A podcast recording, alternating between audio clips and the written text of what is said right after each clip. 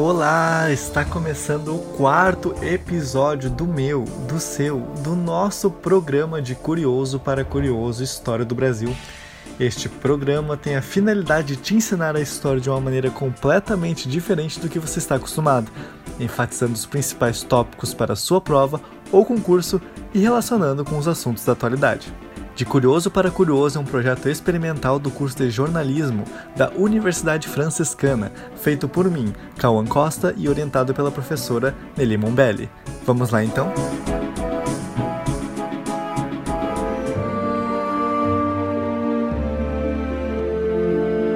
Um tópico também que é importante é, enfatizar, que são tópicos que mexem muito com o nosso com o sentido de atualidade, muito mais também em questão de provas, né, mas são as principais revoltas que tiveram dentro desse período regencial, desse período né, regencial provisório.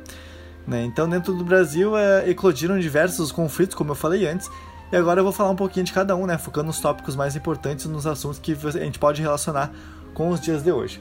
Então a primeira foi a revolta dos malês, né, ou também chamada de Grande Insurreição. Aconteceu na Bahia em 1835, foi uma revolta né, de cunho popular e escravista, porque na época Salvador ele tinha quase que metade da população de escravos e muitos deles possuíam a religião muçulmana, né? Porque eram esses escravos que vinham da África. E eles estavam completamente insatisfeitos, né? Com o trabalho que eles estavam sofrendo ali. E esses escravos, eles eram chamados de malês, que pela tradução eram pessoas que sabiam ler e escrever. Sendo assim, foram esses escravos, os malês, que iniciaram a revolução para tentar salvar e libertar seus companheiros e matar, certamente, os brancos que estavam escravizando. Como as tropas do governo eram muito mais fortes, eles acabaram perdendo a batalha, fazendo com que uma parte dessa população escrava fosse morta e outra fosse expulsa do Brasil. Aí você consegue ver que mesmo nessa época, o racismo e a escravidão eram tão fortes, né, e que se tornaram reflexo do que a gente tem hoje em dia e que ainda existe, né, dentro da sociedade. Então, a segunda revolta foi a cabanagem. A cabanagem durou cinco anos, né? Foi de 1835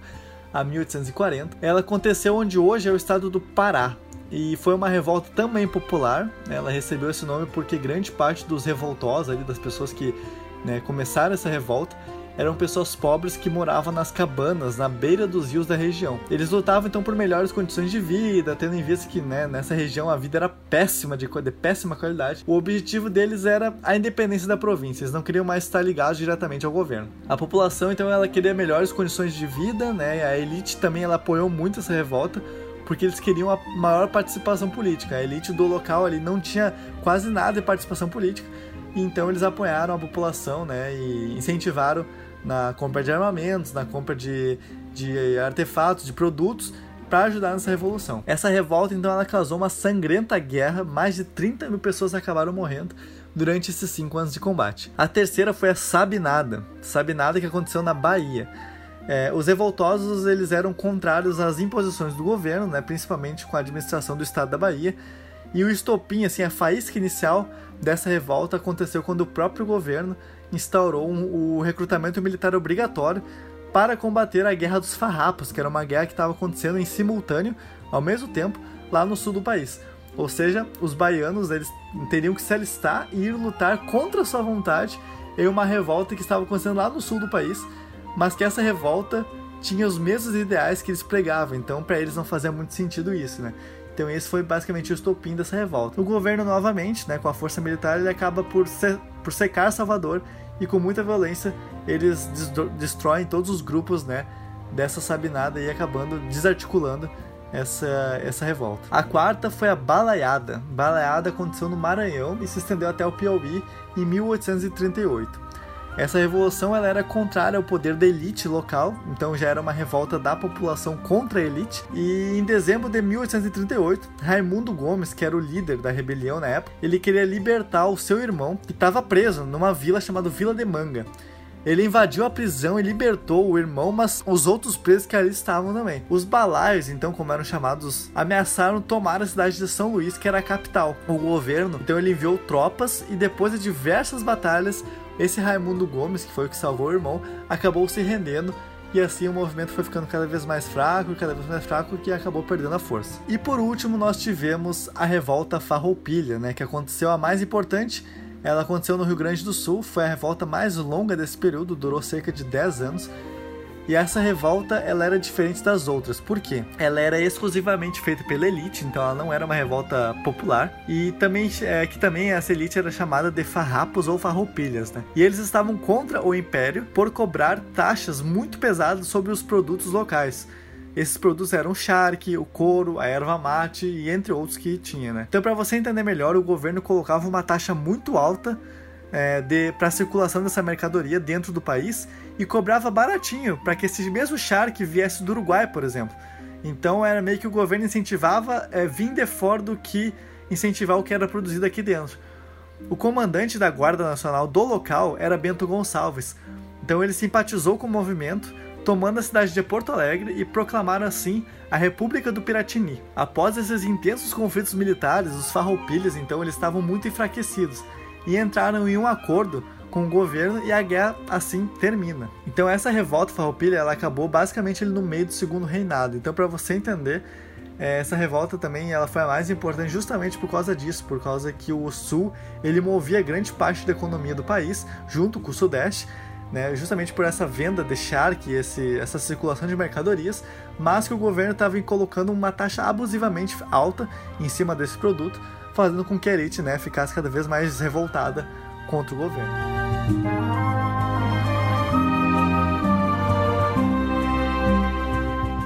Então, agora vamos começar o último tópico desse podcast, que é o segundo reinado. Segundo reinado, então, é, a gente pode começar falando que ele foi dividido em duas partes, né? A primeira parte, a mais é, uma das mais leves assim, foi a parte da paz interna do país. Foi o momento onde o país se manteve estável, sem conflitos. E a segunda foi um declínio do império e a implantação da república, que é o que a gente tem hoje, né? Então, para você entender, é, durante do, o ano de 1840 a 1850, a gente teve a primeira fase, que foi a de pacificação do país, que basicamente o Brasil estava se desenvolvendo super bem, o café estava em alta na economia. A ideia de pacificação vinha do, da figura do Duque de Caxias, que era o Luiz Alves de Lima e Silva, né, pelo serviço que ele prestava ao Império, ou seja, ele conseguiu é, estabilizar grande parte dos conflitos né, sem usar a violência, então foi meio por uma ideia de diálogo e uma ideia de negociação. Então ele era o pacificador nesse momento. Mas ainda assim é claro que aconteceram diversas revoltas internas, né? E se não acontecesse, não era o Brasil. Então essas revoltas foram importantes para que o Brasil tomasse rumo, é, tomasse rumo em direção à República. E dentre elas nós tivemos a revolta dos liberais na região ali de São Paulo e Minas. E a gente teve a primeira. a primeira insurreição praieira, no caso, que foi uma, uma insurreição que teve em Pernambuco, e a gente teve também o fim da Revolução Farroupilha, que foi o que eu disse antes, né, que a revolta Farroupilha ela acabou no meio do segundo reinado. A gente pode então começar a falar um pouquinho então das revoluções, né, é, desse período do segundo reinado. A primeira então foi a Revolução Praieira de 1848 até 1850. Foi uma das mais significativas revoltas sociais assim que teve, né, por parte da população em Pernambuco ela foi organizada pelo Partido Liberal contra o Partido Conservador e teve a participação justamente da classe mais humilde de Pernambuco. Os principais motivos, né, foi a tensa situação social que Pernambuco estava passando, porque ali grande parte da população era muito pobre e os grandes proprietários de terra, eles coordenavam toda a riqueza do local. Seg o segundo motivo foi a intensa agitação anti-lusitana, ou também chamada de agitação anti-portuguesa que para os brasileiros que ali moravam, eles não queriam mais que tivesse portugueses naquela região e muito menos influência desses portugueses. Então os brasileiros ali, eles adentraram junto nessa revolta para tirar os portugueses, para tirar essa influência lusitana do Brasil. E o terceiro motivo foi a influência dos ideais do socialismo utópico que estava acontecendo lá na Europa, é, no chamado Partido da Praia, né, que era reunidos no, no expostos no diário Jornal Diário Novo, na Rua da Praia em Recife. Então, basicamente, esse Jornal Diário Novo ele colocava, ele é, mostrava o, os ideais socialistas que estavam acontecendo na Europa para a população e isso foi também um dos, dos motivadores da, da revolução assim que fez com que as pessoas acabassem aderindo mais para um lado socialista e acabassem se revoltando ainda mais contra o império. Esse tópico é interessante falar que, né, que a gente pode é, relacionar principalmente também com as teorias dentro do jornalismo, é, porque a gente está falando também num, de um jornal, né, que era o Diário Novo, que exposto por um autor chamado Traquina dentro da, das teorias do jornalismo, que basicamente o jornalista ele possui tendências ideológicas do lado mais liberal socialista. Né? Ele, isso ele enfatiza em um dos seus livros que desde essa época a transmissão de informação pelas mídias acabaram né, acarretando e impactando grande massa da população para aderir a esse tipo de movimento, principalmente dentro desse né, jornal, que nesse caso era o jornal Diário Novo. Né? Os objetivos dessa revolta, então, eles estavam na extinção do poder moderador, eles não queriam mais aquele poder moderador que era o que o Dom Pedro II ainda detinha, né, que era o poder de governar tudo e todos. O, eles queriam o voto livre universal, eles queriam a garantia do trabalho e a efetiva liberdade da imprensa. O governo então ele foi para a pacificação e os rebeldes acabaram sendo derrotados em Água Preta e Iguaraçu, que eram duas cidades lá de Pernambuco. Basicamente, é, então essa revolta, assim, o, o, governo ele não deu muita, muita explicação, ele só foi lá e pacificou mesmo. Muito pela negociação, não teve revoltas sangrentas nem armadas, mas foi pacífico, foi uma guerra, foi uma, um acordo pacífico feito entre as partes. O segundo reinado, então, ele também aconteceu a Lei de Terras, né, que ficou conhecida como Lei número 601 de 17 de setembro de 1850 e tinha como ideia que agora ninguém mais podia simplesmente pegar uma terra e dizer que era sua. As terras deveriam ser compradas ou doadas pelo governo por, por um bem maior, assim. Então você não podia mais antigamente, você podia chegar numa terra e dizer esse lote aqui é meu e eu vou fazer o que eu quiser com ele. Agora já não é mais assim. Agora você tem, né? Você tinha no caso que comprar a terra eh, dando uma quantia significativa de ouro ou prata ou alguma coisa que você tivesse para o governo e assim você conseguia a posse da terra. A gente teve também aqui dentro do segundo reinado bastante transformações econômicas, né? Que a partir de 1840 o Brasil ele consegue sair da crise econômica que se arrastava ali desde o primeiro império e passou a conhecer alguns processos de urbanização, industrialização, meios de transporte, comunicações que começaram a ser implantados ali nas cidades mais importantes ali principalmente da região sudeste, onde estava o governo, né? Então essas, essa economia acabou sendo fomentada principalmente pelo café, né? No segundo reinado, o café é, ele era o principal produto do Brasil e fez com que o Brasil se tornasse o maior produtor de café do mundo. E essa produção fez com que os Estados Unidos fosse o nosso maior comprador e fez com que a nossa, a nossa economia simplesmente disparasse positivamente e a gente ficasse muitos anos é, um país super rico por causa desse investimento que os Estados Unidos estavam fazendo de comprar o nosso café. A mão de obra do café ela começou a ficar muito escassa e com, com a pouca vinda de escravos devido à lei do tráfico negreiro que eu comentei antes, é, imposta pelo padre Feijó, o Brasil ele teve que abrir as portas para os estrangeiros, né? Então ele disse assim, povão que é de outros países, podem vir para o Brasil trabalhar aqui, que a gente quer vocês. Né? E aí o Brasil abriu as portas para os estrangeiros virem para cá e assim eles não trabalhariam como escravos, e sim como assalariados. Né? Então os, os donos de, dos cafezais deveriam pagar um salário para esses trabalhadores, né? É, então ocupar o lugar dos escravos. Um tópico também extremamente importante dentro do segundo reinado foi os movimentos abolicionistas no Brasil. Que foi, um, foi perto ali do finalzinho do segundo reinado que a gente teve os movimentos abolicionistas. O primeiro foi a Lei Nabucco de Araújo, essa lei Nabucco de Araújo, ela reforçou aquela lei anterior que eu falei do tráfico negreiro feito pelo Padre Feijó, né? E basicamente essa lei ela fazia uma fiscalização muito mais rígida é, e severa, dando penas aos traficantes escravos, ou seja, era uma lei que, que endurecia a primeira lei de tráfico negreiro. A segunda foi a lei do ventre livre, que dizia que todo filho ou filha que nascesse de uma mulher escrava, né, ele teria que ser considerado livre. Só que se a gente parar para pensar, não funcionava muito bem, porque o bebê ele nasceria livre, ok, mas precisava que alguém mantesse essa criança, ou seja, ficava perto da mãe que ainda continuava escrava. Então essa lei acabou sendo incoerente, né, no momento, mas que na época, para quem é, fez a lei, achou que ia dar certo, né. A terceira foi a lei do sexagenário. Essa lei dizia que os escravos acima de 65 anos iriam se tornar livres, mas que também, se a gente analisar por outros olhos, não, não funcionou também, porque muitos, eram pouquíssimos escravos, chegavam até essa idade. Muitos acabavam morrendo antes, porque tinham péssimas condições de vida, de, de trabalho e tudo mais, e acabavam morrendo antes. Então, os que chegavam a essa idade ganhavam a liberdade, mas eles não tinham né, como conseguir conquistar nada, porque eles eram obrigados a continuar trabalhando para suas elites para eles conseguirem se manter vivos. Então a lei do sexagenário também foi uma lei que foi criada, mas não foi, é, digamos assim, modulada, ela não foi escrita da maneira correta. E por fim, a mais importante foi a Lei Áurea, né, que foi a lei que aboliu definitivamente com a escravidão no Brasil. Essa lei foi ótima para o sistema social do país, ou seja, é, ajudou muito, né, no caso dessas pessoas que estavam sofrendo com esses problemas de escravidão, esses negros vindo da África principalmente, mas em contrapartida prejudicou muitos fazendeiros e a grande elite cafeira do local, né, porque eles acabaram, entre aspas, perdendo a mão de obra barata que eles tinham ali, eles não precisavam pagar quase nada para esses escravos, e do dia para noite acabou, né, os escravos eles tiveram que contratar os estrangeiros com a mão de obra salariada.